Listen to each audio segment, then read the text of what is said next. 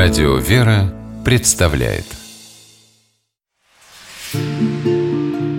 Места и люди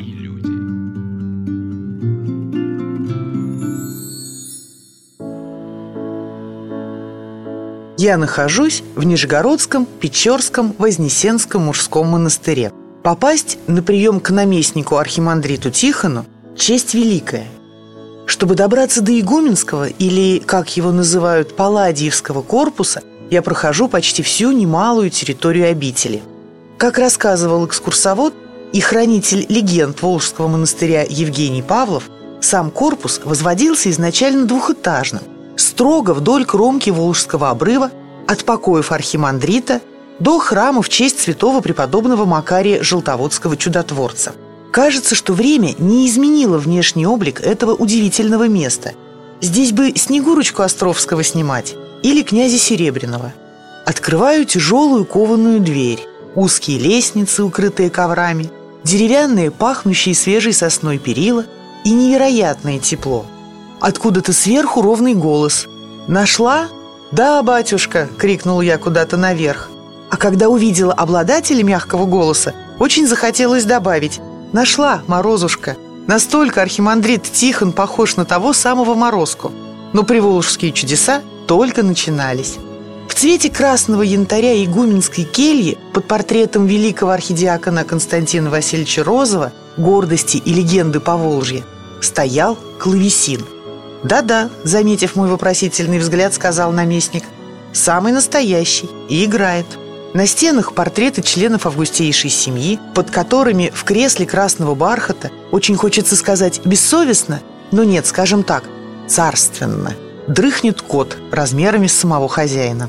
Отогреваясь игуменским чаем, я вертела головой на все 360 градусов. Настолько келья казалась островом, отколовшимся от Российской империи и ушедшим в автономное плавание лет сто назад.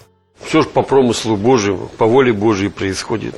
Оно все потихонечку, все медленно как-то вот так вот э, шло своим чередом. Ведь э, в то время управлял э, Нижегородской епархией владыка Николай, митрополит Нижегородской Арзамасский Николай Кутепов. Э, был замечательный архипастырь, ну, тоже своеобразный такой человек – принял меня, в общем, так это тоже ну, восторженный. Целый, говорит, к нам игумен пожаловал с бородой, говорит. И крест, говорит, у него, говорит, с украшением. Надо же, говорит, ведь, а. И главное дело, первый вопрос его был, ваше отношение к царю. Я даже как так маленько опешил. Ну, вот вы как вот считаете его ну, святым, подвижником? Вот, я говорю, Владык, вы знаете, тот подвиг, который, в общем-то, несла царская семья, он достоин прославления. Ну, говорит, ладно, сын мой, все, давай, говорит, я тебя беру, Печорский монастырь, поезжай, смотри, там устраивайся. А жить-то где? Никого, ничего. Была отреставрирована небольшая комната, э, было два человека. Жил дьякон один – и один послушник. Там же и кухня, тут же и столовая, тут же и трапезная, все в одном таком помещении. Поэтому вот уж так как-то сютились. Ну, в общем-то, началась церковная жизнь. Всегда начинается с молитвы. Это самое главное. Хотя монастырь до этого уже 4 года был действующим. По сути дела, вот пришлось все начинать с нуля. Затеплили, как говорится, лампаду, пошла молитва, пошел народ, православный наш. Через две недели мы уже осветили храм Петра и Павла. Приехал митрополит Николай, удивился. Две недели, говорит, все прошло, а вы уже церковь, говорит, подготовили. То что все-таки здесь же ведь были э, реставрационные мастерские до этого, горьковские. А на Пасху пришло полный храм народа. Ну, понятно, что храм да и так маленький. Там помещалось, ну, человек, может, 30. Ну, для меня как мне показалось, что был полный собор, полный храм. Когда я кричал «Христос воскресе!», прям как будто, знаете, вот эхо такое раздавалось «Воистину воскресе!». Историю Нижнего Новгорода можно было бы начать так. Муромские и Суздальские князья использовали устье Оки для сбора своих дружин перед военными походами на Волжскую Булгарию – 1221 году великий князь Юрий Всеволодович решил навсегда закрепить за Русью это стратегически важное место и основал град на Усть-Акы, как сообщает Лаврентьевская летопись. Однако переберемся чуть ближе к нашему времени. 13 век. Только что появившийся на свет город начинает стремительно расти и развиваться. Разумеется, встает вопрос о князе, который бы продвигал интересы горожан на самом высшем уровне. И в начале XIV века молодой, но невероятно перспективный город, порт, торговая площадка, а также не надо забывать о его выгодном военном значении, Нижний Новгород, становится объектом соперничества московских и суздальских князей. Тогдашний правитель Золотой Орды, Узбек-хан, отдает слабейшему суздальскому князю Константину Васильевичу, чтобы московские не сильно задавались. Так было создано Нижегородско-Суздальское княжество. Наместник Печорского Вознесенского монастыря Архимандрит Тихон считает, что именно в это время Нижний выходит в лидеры благодаря только что зародившейся обители основатель нашей э, обители Печорской действительно прибыл из э, Киева. Да, ископал себе пещеру. Он с собой привез копию Печорской иконы Божией Матери. Прибыл там, по-моему, с двумя-тремя спутниками своими неподалеку от э, Кремля Нижегородского. Ну, тогда понятие Кремль тоже, ну, чистокол там стоял, там посад. Скорее всего, получив разрешение князя, потому что просто так тоже нельзя, стал подвязаться. И вот первыми, кто ну, пришли к нему, э, два нижегородца, это в будущем они просияли своей святостью, это преподобный Макарий Желтоводский, основавший Троицкий Макарьевский монастырь на Желтых водах, и Дионисий Суздальский, основавший Спаса Ефимьев монастырь в Суздале. Вот это сразу же пришли. Потом здесь был Павел Высокий, такой тоже подвижник был.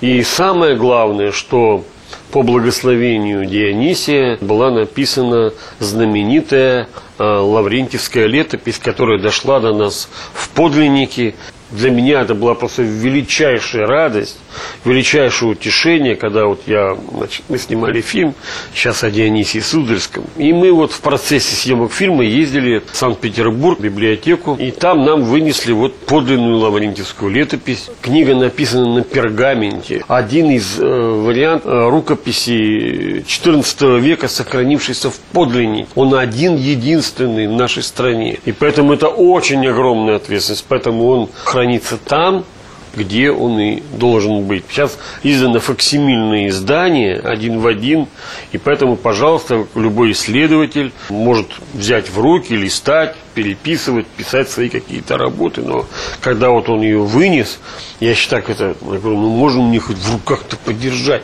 Все-таки ведь сам Дионисий ее держал в руках. Говорит, ну ладно, говорит, только говорит, очень аккуратно. Я там прям потрогал ее в руках, подержал там. Ну, естественно, пофотографировался. Вот. Она же была потом э, подарена Александру Первому. Если бы он ее из Москвы вот не повелел увезти в Санкт-Петербург, она просто бы сгорела. Когда было нашествие Наполеона, Москва горела, и эта рукопись могла бы просто бесследно исчезнуть для нашего народа. А так, по милости Божией, это э, именно достояние нашего народа. Это э, свидетельство тому, что как жили наши предки, откуда есть пошла русская земля. Ведь Дионисий потом впоследствии, он же станет митрополитом киевским, московским и всей Руси. Век XIV для Руси был не просто временем становления государства. Именно тогда происходит возрождение русской духовной культуры – Наибольший расцвет переживают такие литературные жанры, как послания, летописи, поучения, жития. Переводятся выдающиеся труды сербских, болгарских, византийских религиозных деятелей. Особенный интерес представляют переводы чудовского списка Нового Завета, апокрифов о Макарии Римском и Аврааме, Шестодневы и слова Иоанна Солунского о представлении Богородицы. Меняются и городские облики – Истоки, заложенные еще в домонгольскую эпоху, постепенно перекочевали в Москву и Суздаль. Успенские соборы в Звенигороде и Москве, церковь Федора Стратилата, Благовещенский собор в Пскове, белый камень, летящий облик. Именно такое точное определение дал русским монастырям XIII-XIV веков председатель синодального отдела по взаимодействию с вооруженными силами и правоохранительными органами, кандидат богословия, епископ Клинский Стефан.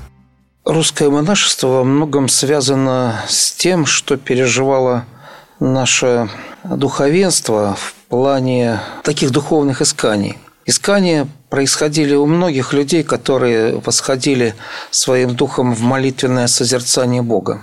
Лучшие представители русского монашества – это и преподобный Сергий Радонежский, Паисий Величковский, еще многие другие последователи исихасского движения, которые понимали, что само по себе общение с Богом, а, созерцание Пресвятой Троицы и является целью жизни человека на земле.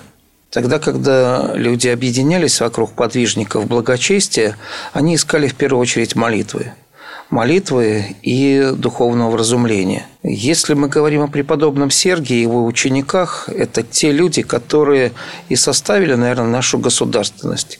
Через них происходило становление и развитие монашества, через них формировались монастыри на земле русской, и вокруг них уже строились города, те пункты населенные, в которых люди стремились быть поближе к святости. Они обращались к своим духовным отцам и строили себе кельи, потом какие-то строения для жилья, и тем самым образовывались современные города. Когда мы говорим об исихазме, мы должны понимать, что это движение, которое является, наверное, квинтэссенцией православного духа – это обращение к Богу с Иисусовой молитвой, когда твое сердце непосредственно связано в таком беспрестанном обращении к Богу Вышнему. Люди, которые посвящали свой труд и свои дела этому деланию, по-настоящему создавали нашу государственность. Ведь мы говорим о Святой Руси как о месте, где сама Божия Матерь и великие подвижники, которые уже отошли к Господу, но продолжают управлять нашими делами и помогать нам в духовной жизни. И вот как раз-таки через них и формировалась наша государственность, Святая Русь. Монастыри на Руси – это в первую очередь те места, где люди объединялись в молитве, где возносили свои прошения к Богу, потому что времена были крайне тяжелые.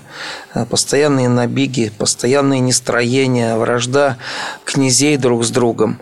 Вот такой страх смертный, плюс тяжелейшие условия жизни, когда когда там, может быть, и неурожаи были, и другие а, проблемы. Вот все это подвигало людей к какому-то обращению и чистому обращению к Богу.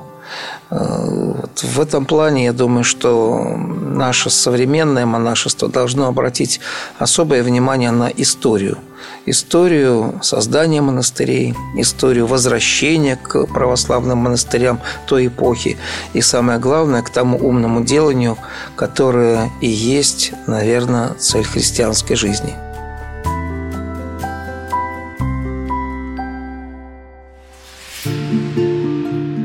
Места и люди.